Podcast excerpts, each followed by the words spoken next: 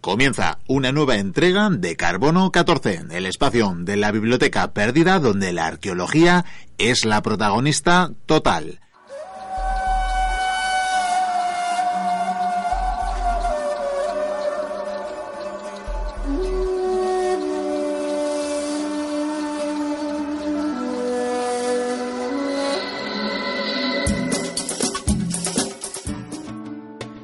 Hola Miquel, en este primer Carbono 14 de la temporada te hago entrega de un regalo que he adquirido en mis viajes veraniegos. Lo tengo aquí en el zurrón. Ah, hombre, pues muchas gracias, agradecen los detalles. Toma, toma. Vaya, eh, una roca, eh, una piedra, un gran regalo. Eh, sí, sí, eh, a un primer vistazo parece una simple piedra, pero amigo mío, tienes ante ti uno de los objetos más antiguos elaborados por el ser humano la verdad que tiene una forma un tanto peculiar, triangular. Eh, bueno, más exactamente forma de lágrima. Sí, sí, sí. A ver, tiene dos caras, dos caras talladas. Una base más o menos redonda y dos bordes afilados que convergen en una punta. Sí, realmente está afilada. Correcto, correcto. Lo que tienes ante ti y describes tan magistralmente es lo que conocemos con el nombre de bifaz y que también se ha llamado hacha de mano y es una de las primeras herramientas creadas por el ser humano y probablemente una de la que durante más tiempo hemos utilizado. Y a la que dedicamos el carbono 14 de hoy.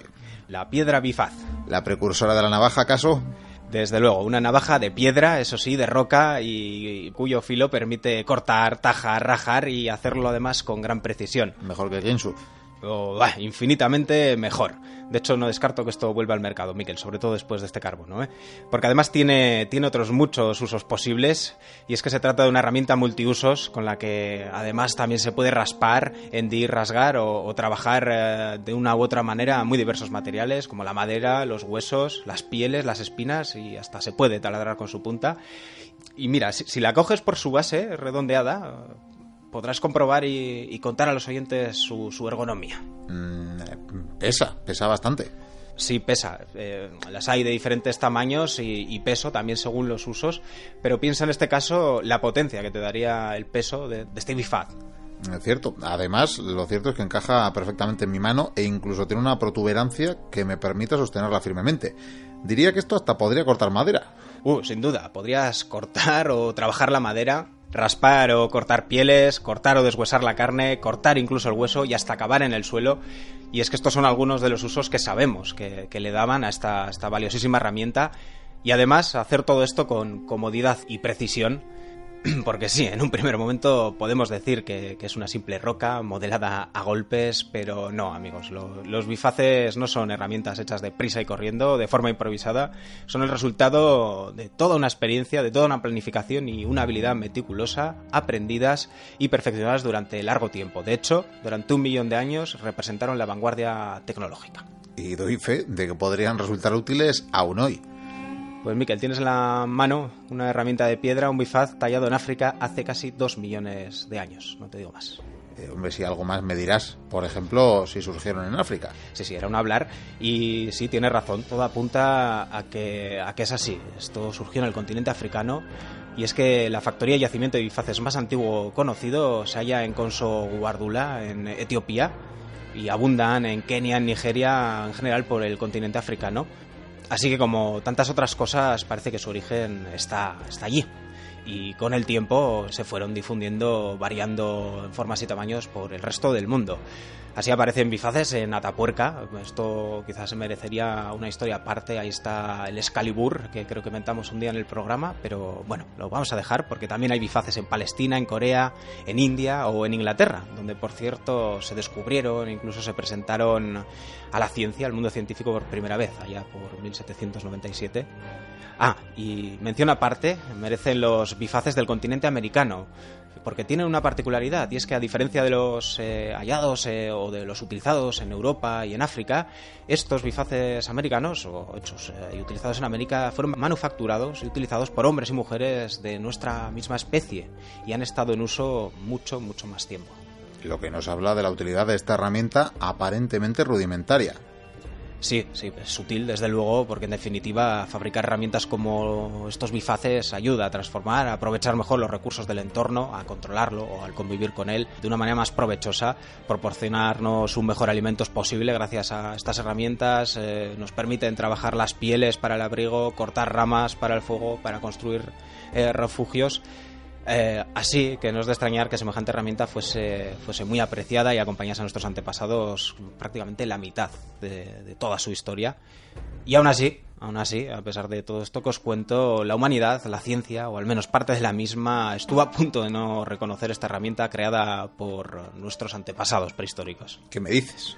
Pues que a algunos, algunos eh, les costó aceptar que estas rocas fuesen eh, artilugios producidos por quienes nos precedieron, por las implicaciones que este reconocimiento tendría forma o a la hora de abordar el origen del ser humano.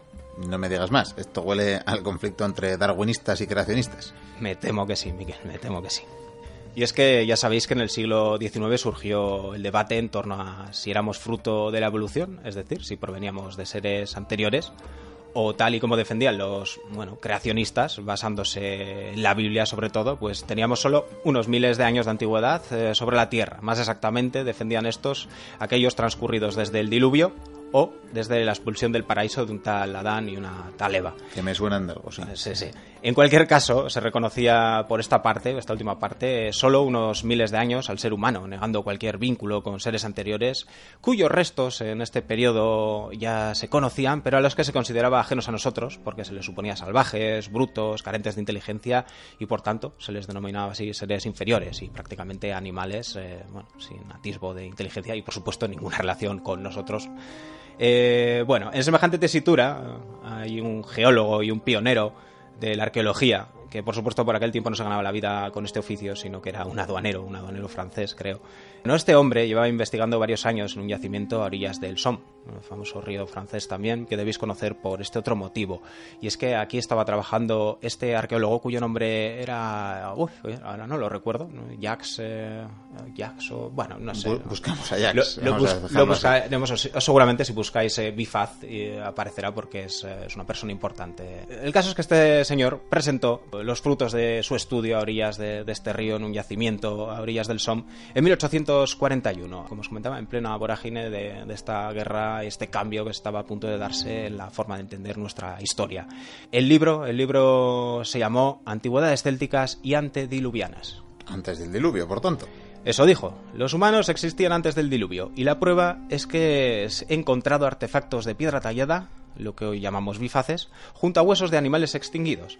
Y esto demuestra que antepasados de los humanos existieron mucho antes del diluvio y que por el hecho de crear tales herramientas debían de tener un grado de inteligencia nada despreciable este planteamiento, que por supuesto al principio fue, fue negado, no aceptado, bueno, trataron de ridiculizarlo, os podéis imaginar, porque esto sigue pasando a día de hoy con cada nueva propuesta, ah, pero, pero este hombre tuvo el apoyo y la corroboración de sus estudios por eh, otros científicos, de, además de otras disciplinas, eh, como geólogos, por ejemplo, que le acompañaron en, eh, estos descubrimientos, incluso esta teoría de Darwin que va a llegar también unos años más tarde, y al final todo Dios, y nunca mejor dicho, debió reconocer que los orígenes del hombre se hundían mucho más en el pasado que los miles de años de los que hablaba la Biblia y bueno, sus defensores.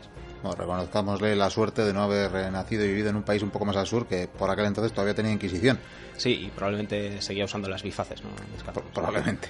En todo caso, vamos a, a dar gracias entonces a los bifaces, porque así nació la prehistoria. Exacto. Los, bifaces, estos artilugios de piedra, demostraban que seres inteligentes nos precedieron y que habitaron el mundo mucho antes de lo establecido por, los dogmas.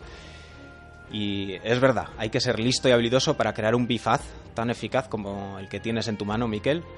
Y pensemos, pensemos lo que supone crear una herramienta de este tipo, porque está el impulso de crearlo, es decir, el ponerse a transformar un elemento, una sustancia natural, una roca, además un tipo de roca concreto, un sílex, por ejemplo, el más utilizado probablemente, y hacerlo además con un propósito determinado y de una manera muy concreta que se corresponde con la idea de para qué lo necesitas, para qué necesitas esta herramienta. En más concreto aún, estas hachas de mano, eh, las bifaces, eh, son piezas simétricas, por lo que el tallador debería tener una imagen en la cabeza de lo que quiere conseguir y, por tanto cada uno de esos movimientos están medidos, es decir, no se le da golpe sin más a una piedra para obtener un bifaz. y eh, así se obtienen los bifaces eh, como herramientas multiuso versátiles que sirven para cortar, tajar, raspar, trabajar la madera. Es decir, tenemos auténticas navajas suizas de, de la prehistoria. Cuya creación supone todo un complejo proceso y muestra de sobrada inteligencia y que entrañó un enorme avance en el modo en el que nuestros antepasados veían el mundo y el modo en el que funcionaba su cerebro y en el modo en que a día de hoy podemos comprender que funcionaba su cerebro y se movían en este mundo. De hecho, en estudios recientes se ha comprobado que las partes del cerebro moderno que se activan cuando se fabrica un bifaz coinciden en gran medida con las que se utiliza para hablar. ¿Pudiera ser que si uno es capaz de modelar una piedra, lo sea también de modelar una frase? En cualquier caso, los bifaces como este que queda en nuestra biblioteca son un hito de nuestra historia. Pues gracias, Javi. A vosotros, me voy a por cantos rodaos a ver si me hago un poco más listo. Sigamos con el programa.